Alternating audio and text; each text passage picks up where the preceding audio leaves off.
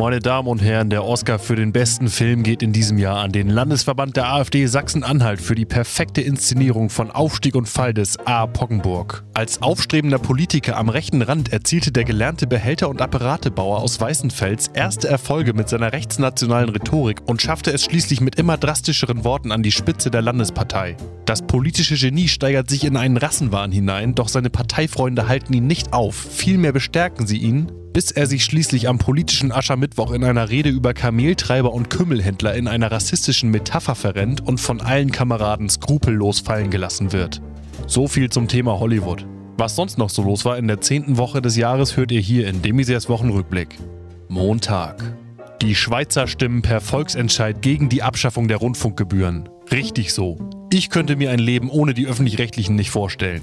Wo sollte ich meine Lieblingssendungen sonst herbekommen? Panda, Gorilla und Co., Eisbär, Affe und Co., Elefant, Tiger und Co., Leopard, Seebär und Co., Giraffe, Erdmännchen und Co., Nashorn, Zebra und Co., Pinguin, Löwe und Co. und natürlich Markus Lanz.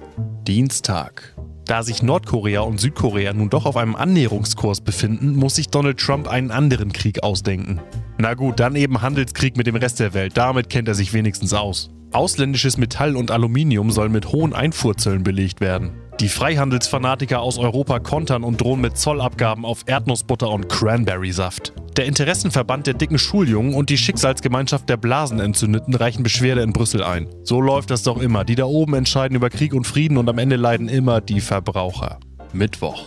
In Deutschland wird über eine Anpassung des Textes der Nationalhymne nachgedacht. Statt Vaterland könne man Heimatland und statt brüderlich couragiert singen, schlägt Gleichstellungsbeauftragte Christine Rose Möhring vor. Mir ist das alles zu kurz gedacht. Wenn man schon mal dabei ist, sollte man auch an Melodie und Rhythmus schrauben. Bisher ist das Deutschlandlied nur eine müde Variation von Alle meine Entchen. Damit holt man sicherlich keine 12 Punkte beim nächsten Grand Prix. Donnerstag. Vorstandsvorsitzender Heribert Bruchhagen und Sportdirektor Jens Todd werden mit sofortiger Wirkung von ihrer Tätigkeit beim Hamburger Sportverein freigestellt. In der Geschäftsstelle an der Silvesterallee ist man erleichtert, hat man doch endlich die Wurzel des seit über fünf Jahren anhaltenden Abwärtstrends identifizieren und beseitigen können.